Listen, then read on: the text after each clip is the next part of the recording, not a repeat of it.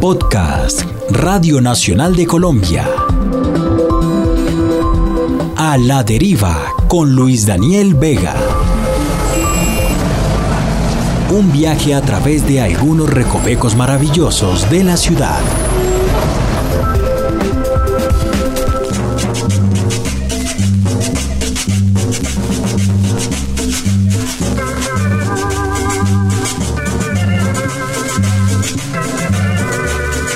Lawrence Hammond fue un ingeniero e inventor estadounidense nacido en Evanston, Illinois, en 1895. A una edad muy temprana se dejó ver como un prodigio tentado por la mecánica. A los 14 años desarrolló el primer sistema de transmisión mecánica para automóviles y a los 25 se interesó por la relojería, aventura que dejaría para la historia el motor eléctrico síncromo. Este último, desarrollado en un principio para competir con el tradicional reloj a cuerda, fue la cota inicial del órgano Hammond, singular instrumento que en la década de los 60 y los 70 se popularizó en ambientes musicales como el jazz, el soul, el funk, la bossa nova, la música andina colombiana y, por supuesto, las sonoridades tropicales, entre ellas la cumbia. Yo soy Luis Daniel Vega y los invito a una nueva entrega del podcast A la Deriva, que en esta ocasión celebra el legado de Francisco Pacho Zapata, legendario organista colombiano que hizo escuela en el ámbito de la música tropical. Sean ustedes bienvenidos a este viaje psicodélico.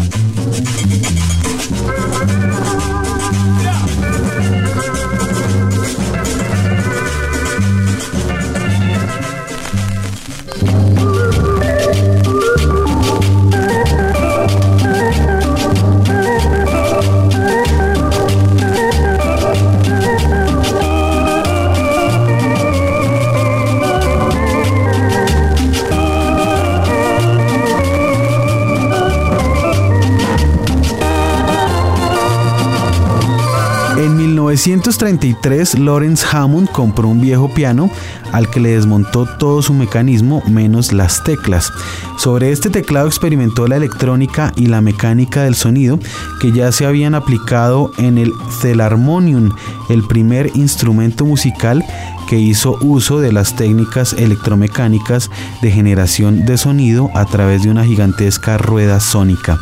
La versión moderna y simplificada de aquel armatoste inventado en 1900 por Tadeusz Cajil se llamó órgano Hammond, un instrumento inusual que a través de 91 sonidos combinables y pedales para los bajos emulaba a los órganos de tubo. Al ser portátil, se popularizó en las iglesias protestantes y en muchos hogares. Aunque Henry Ford y Thomas Edison contribuyeron a su fama, fueron los músicos de gospel, los de blues y los yaceros los que proyectaron su sonido, que se puede describir como profundo, elegante y grandilocuente. Antes de que en la música andina colombiana y en las sonoridades tropicales el órgano Hammond tomara un vuelo inusitado, fue en la década de los años 50 cuando un joven negro llamado Jimmy Smith lo inmortalizó en los terrenos del jazz y asimismo lo impulsó en la música popular. Así sonaba Jimmy Smith con su trío en su debut para Blue Note, el sello legendario que cimentó su leyenda.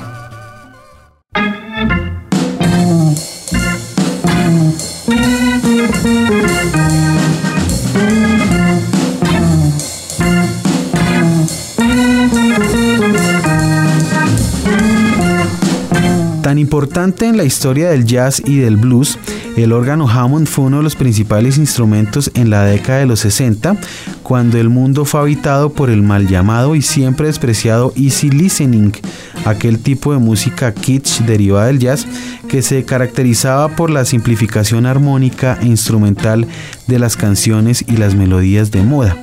Frecuentemente asociada a la música de elevador, a la música ambiental y recientemente a algo llamado lounge, este tipo de sonoridades pomposas hicieron mella en el ámbito latinoamericano. En el continente el asunto se asimiló, como era de esperarse, a través de los sonidos en boga.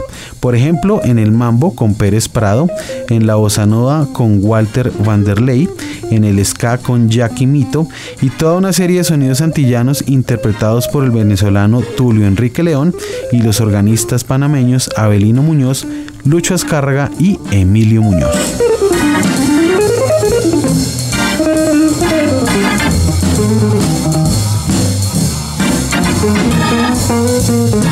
Thank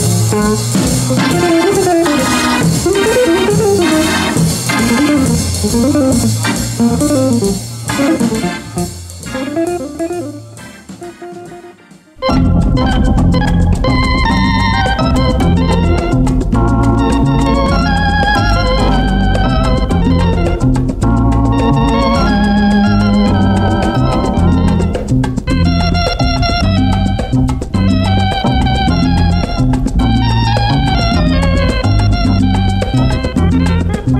Colombia, durante la década de los 60 y parte de los 70, emergió algo que podríamos llamar la escuela del órgano Hammond en la música popular.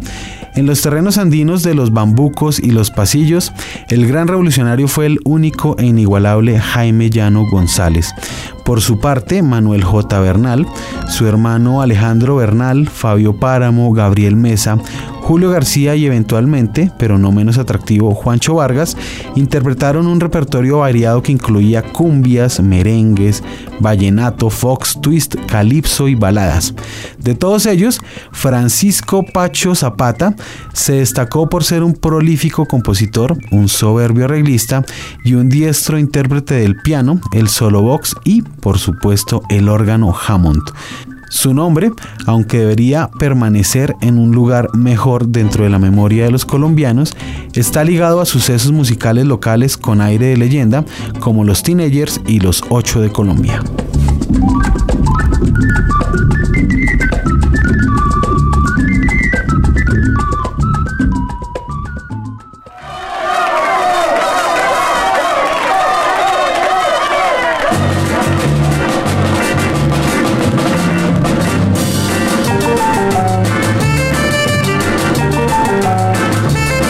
Los Teenagers, fundados en 1956 por el guitarrista Juan José Vélez, el acordeonero Octavio Velázquez y el baterista Luis Fernando Escobar, fue una de las bandas juveniles más afortunadas de la reciente historia de la música en Colombia. La mezcla ingenua y arriesgada de bolero, cumbia, mambo, guaracha, rock, blues y samba creó escuela para la posteridad. Aunque desprestigiados por la simplificación de los ritmos tropicales, los teenagers fueron aventurados exploradores. Luego de una primera etapa con el pianista Aníbal Ángel, en 1960 un joven músico nacido a principios de los años 40 en Támesis, Antioquia, tomó su lugar.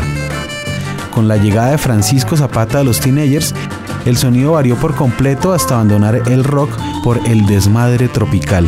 Durante casi una década, como arreglista, pianista y organista de los teenagers, Francisco Zapata los condujo a los terrenos más agrestes de la cumbia y la descarga.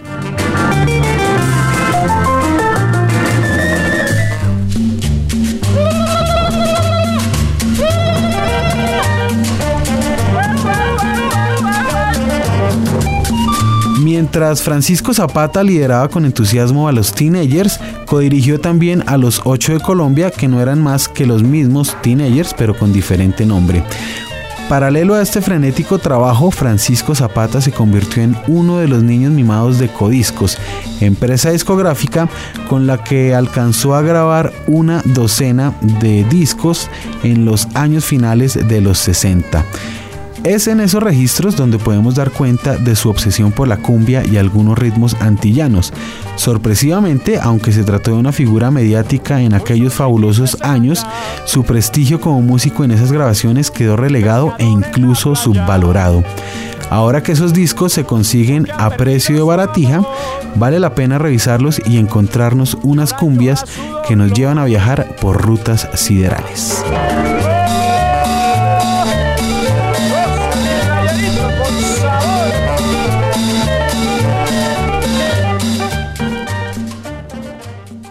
Una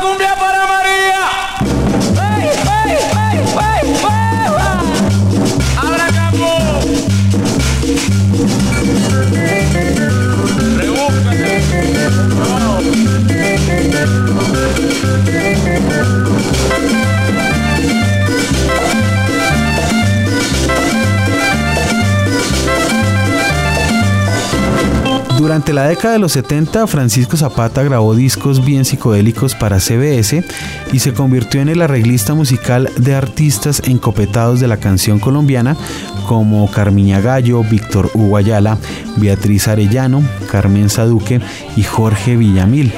Además, acompañó a Vicentico Valdés, Roberto Ledesma, Hugo Romani, Leo Marini y Orlando Contreras, entre otros grandes nombres de la música popular latinoamericana.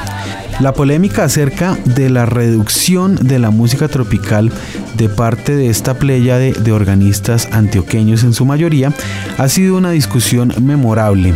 Aun cuando se le siguen mirando con malos ojos, hay que aguzar los oídos y entender que ese acercamiento no era tan ingenuo como salta a primera vista. Lo que Francisco Zapata hizo en los 60 al frente del órgano Hammond, interpretando cumbias, merece un reconocimiento menos injusto y menos severo. Más bien, una exploración más profunda y menos prejuiciosa. Así podríamos celebrar con mayor algarabía la memoria de un músico que a pesar de su inquietante pasado musical, murió sin pena ni gloria el 17 de mayo de 2011 en Santa Marta.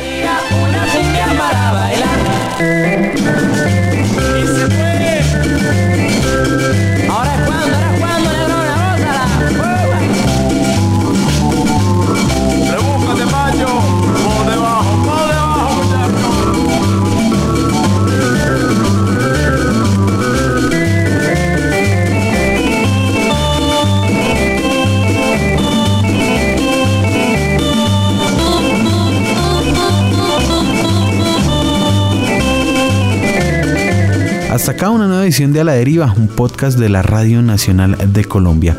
Mi nombre es Luis Daniel Vega y les invito a descubrir las sugerentes y sofisticadas cumbias de Francisco Zapata interpretadas en su fantástico órgano Hammond.